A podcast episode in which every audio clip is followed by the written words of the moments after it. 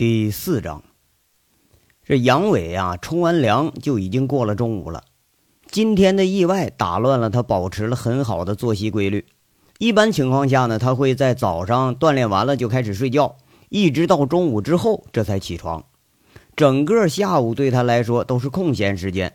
不过呀，他都是泡在健身房里，或者是就近在河里钓点鱼什么的，一直到七点以后才正式开始上班。在这个地方啊，他们基本属于三无人员，没有身份，没有家世，同时也没有什么朋友。而且歌城的工作呢，往往是白天和晚上啊颠倒过来的。有时候歌城生意好了，连续熬几个通宵，那都不是什么新鲜事儿。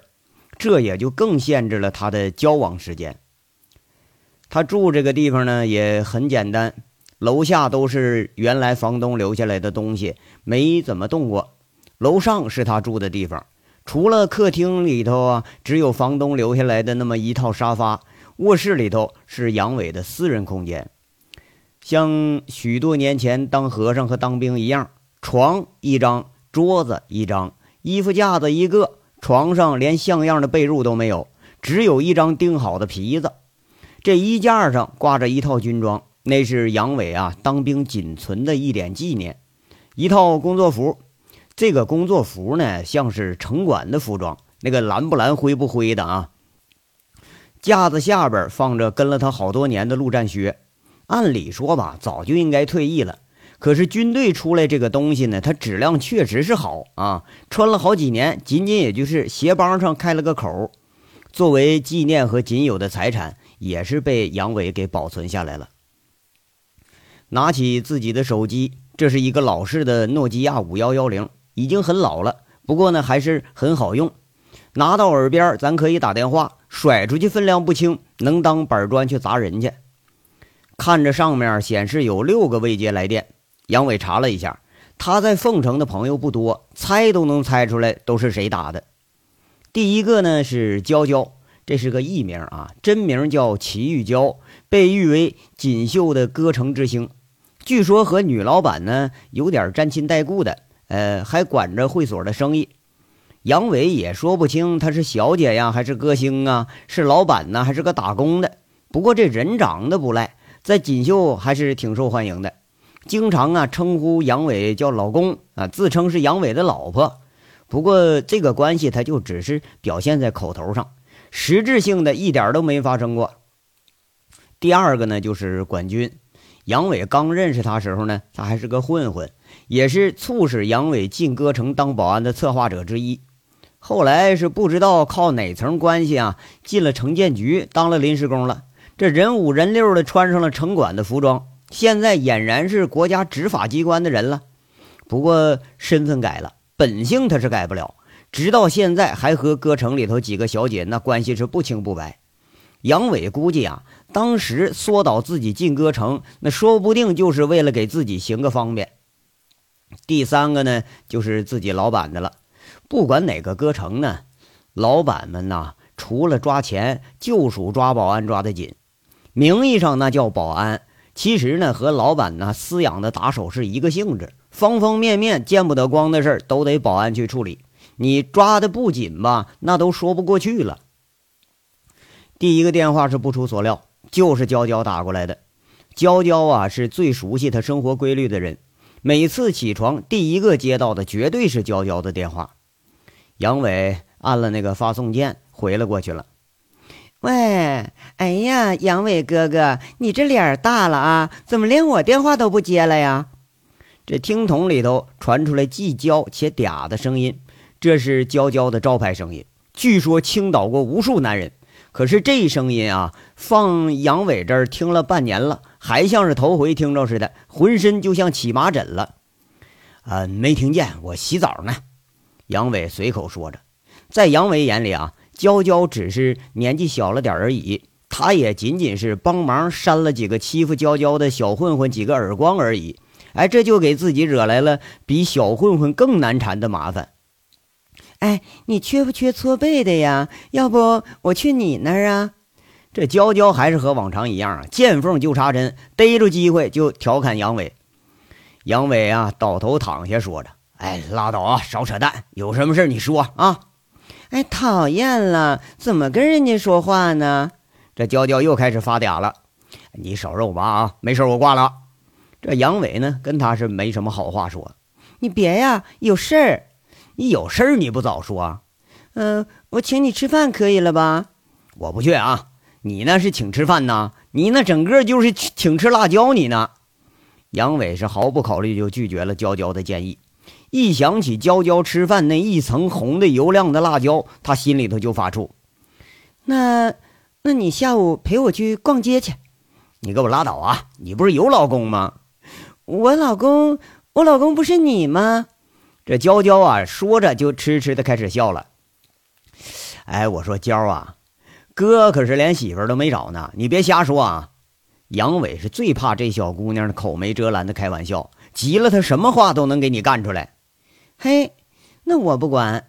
下午啊，你陪我去。你要赶不来，你后果自负。不是你吓唬谁呢？我就不去啊！我告诉萍姐，你那天偷摸那个什么，那那，你你等着你。哎，别别别，我去我去我去啊，一定去！哎哎，谁说不去来着呀？杨伟一听娇娇一下子拿出杀手锏，立马这口气上就软了。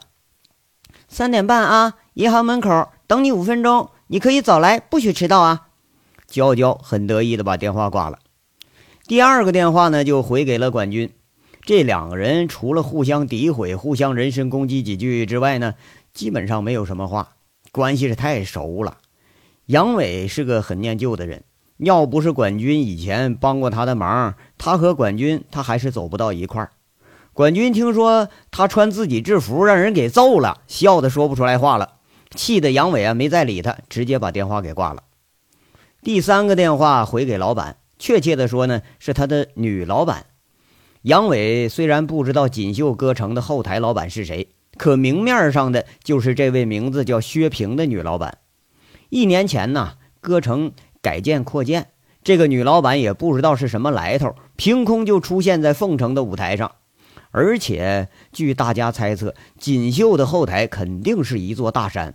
因为从杨伟进锦绣开始，就没见着过公安来查人来啊，也没见过消防啊封门等等之类的烂事儿。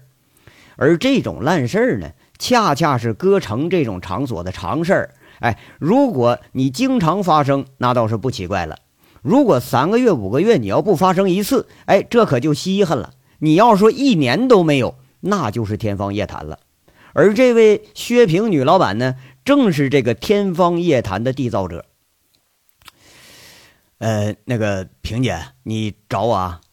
电话一接通了，杨伟说了这一句：“他和老板正面交往了快半年了，杨伟还是感觉呀有点拘谨。”小伟啊，打电话怎么打不通啊？话筒里传来女老板温和的声音，带着很磁性的女声：“啊，我洗澡呢，没听见。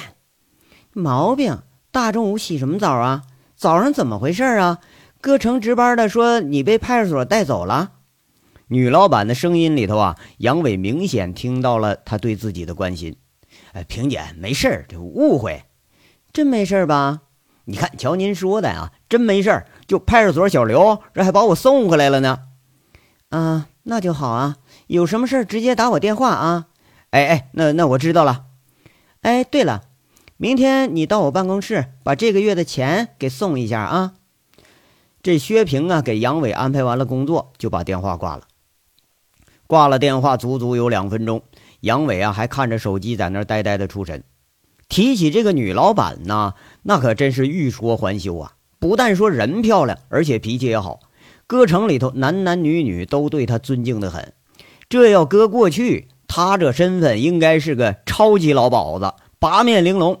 可是，在她身上，你是看不到一丝的烟火气。整个一个清丽脱俗的样子，杨伟有时候啊，坏坏的在这想，这老板要是亲自坐台的话，歌城收入估计得翻一番，那都不止啊。对于杨伟啊，他天不怕地不怕，派出所都头疼的人物，偏偏看见女老板他就会脸红，估计呀也是个心虚的问题。很早以前呢。这个气质卓尔不凡的女老板就成了杨伟梦中歪歪的女主角了。只不过呢，杨伟从来都不敢说，哎，有一次呢，杨伟在办公室里头等老板的期间，正好碰上老板那条红色的那个呃，就就就具体啥咱就不说了啊，就是挂在衣服架上。杨伟呢，鬼使神差的摸住女老板的那那个，对吧？就爱不释手。具体是啥呢？告诉你，风衣，嗯，风衣爱不释手。他甚至还上去凑鼻子闻闻，感受一下这美女的体香。那激动的杨伟啊，上面下面的哈喇子全都快流出来了。谁知道哎，就这羞人的事儿，正好就被娇娇给撞了个正着。那笑的娇娇花枝乱颤，连宰了杨伟一个星期，才答应帮他保密。直到现在，这件事那还是娇娇要挟杨伟的杀手锏。哎呀，这人穷志短呐！杨伟心里叹了口气，他做过无数次梦里头娶媳妇的好事啊，可是呢，就连梦里都没敢把薛平给娶回来。下午啊，本来想睡一会儿的杨伟，他不到三点就被性子比较急的娇娇给骚扰起来了。那搞得杨伟没办法，只好起床赴约。出租车吧，从杨伟住的白水开到市中心，足足得要十几分钟。坐在车里的杨伟看着窗上，这个城市对他来说是既熟悉又陌生。一年前还在的那个老城区，现在已经快拆迁完了。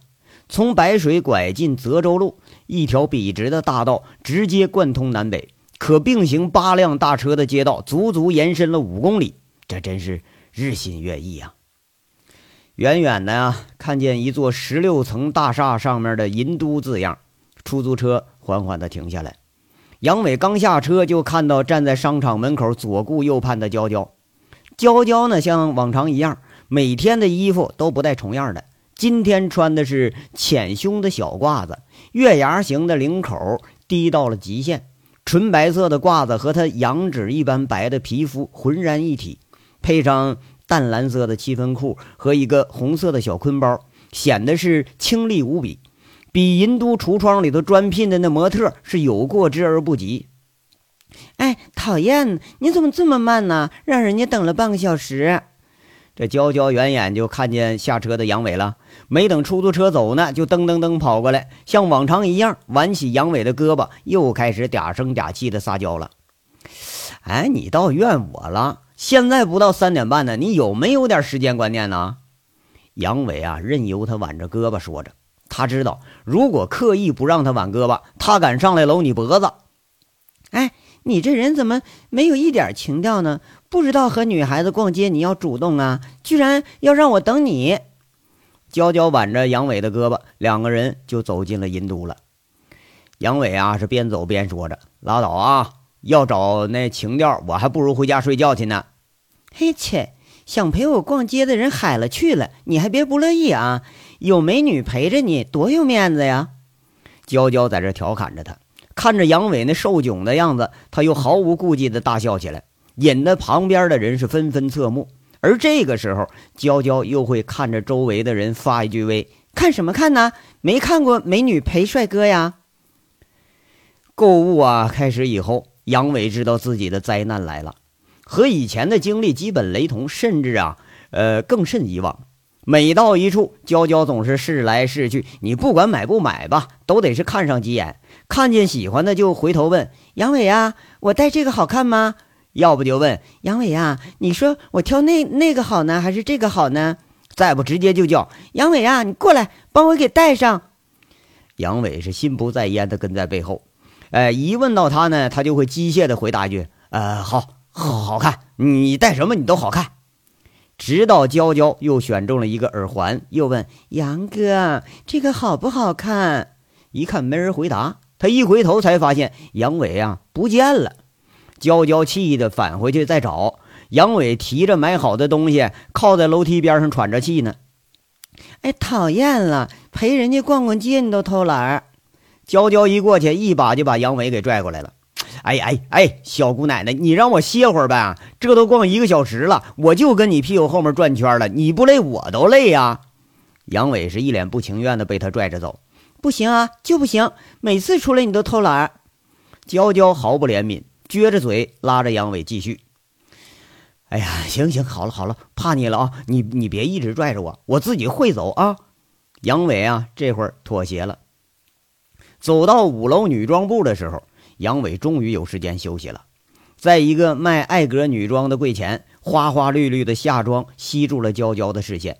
杨伟赶忙说：“哎，娇儿，你去挑去吧，啊，这件好啊。”看着营业员引着娇娇开始挑衣服，杨伟如愿以偿的那个坐到了营业员的座位上。随后啊，就是一个人的时装表演了。娇娇就像百变女郎一样，一会儿穿着粉色的半袖啊，披个轻纱，挽个头发像个猫女似的。杨伟这时候啊，他就趴在那柜台上，竖个大拇指，说一句“好”。一会儿呢，又换了一套红色的短襟小裙子，杨伟又竖个大拇指，哎，亮。这一般呢，在这个时候，娇娇都会像个孩子似的，她满脸笑靥如花。远远的给杨伟一个飞吻，哎，一直试了若干套，娇娇才问杨伟啊，到底哪套好啊？这一下子就把杨伟给问住了。杨伟这才发现啊，自己光顾着竖大拇指了，根本就没注意哪套衣服更好啊。不过呢，呃，就他注意到了，其实也分不清。杨伟挠着后脑勺子，挺不好意思说：“这个娇啊，我都看花眼了，要不就这套吧。”只怕娇娇啊，看出来自己根本就没上心，她随便指了一套。哎，有眼光啊，一下子就挑了最贵的了，还是露背装。这娇娇笑嘻嘻的看着他，娇娇啊，似乎是特别高兴，听到杨伟这么说，回过头来对营业员说了：“麻烦你给我打包好啊。”这高兴的营业员赶忙给娇娇打包去。估计啊，营业员是看见这是有凯子可宰了。那个娇啊，就这这玩意儿。能穿得出去吗？杨伟小心翼翼地问他，怕自己挑的这个看上去如同撕烂了的布条子似的这种时装，真担心穿起来他别有什么副作用啊。这是您选的，我以后啊穿给你看啊。那娇娇腻在了杨伟的胳膊上，抬头看着杨伟，目光里头多了些许的热切，吓得杨伟是赶忙躲开他的眼神。嗯，您好，一共是两千两百八十元。这营业员把票就递过来了。啊啊，哎呀，这么贵？等等我看看，我看看。杨伟接过票据，很奇怪呀。你说这连褂子带裙子，用了个那个就是搭链的布料子就做出来了，居然你敢我卖他妈一车布的钱？他赶紧说着：“娇啊，这个太太太贵了，这这个不算太贵呀。”这比名牌比起来还差一截呢。娇娇说着，从包里掏出一叠人民币，数了数，递给这营业员，说着：“你懂什么呀？女孩子能有几年漂亮？以后啊，想穿都没人看了。”哎呀，杨伟呀，你觉着，呃，那件衣服我穿上回头率能不能高？还是说别的哪件我穿上回头率最高呢？娇娇挽着杨伟出门时候啊，看着周围的一些男人不无羡慕的目光，很自得的在这问他。杨伟那拎着大包小包，一脸不满，随口说着：“切，这这还不简单呢？”娇娇当时兴奋了：“那你说呀，你脱光了哇？你裸奔呢？保证回头率百分之百。”杨伟一看他进套了，一脸的窃笑：“哎呀，杨伟，你这个混蛋！”娇娇气得狠狠掐了掐杨伟的胳膊。这个是常用武器，它百试百灵。哎哎哎哎，别掐我，别掐！再掐我喊了！哎，非非非非礼！我我喊了我。这杨伟啊，发觉疼了一下，马上躲开了娇娇的第二次攻击。你给我站住！你还敢躲？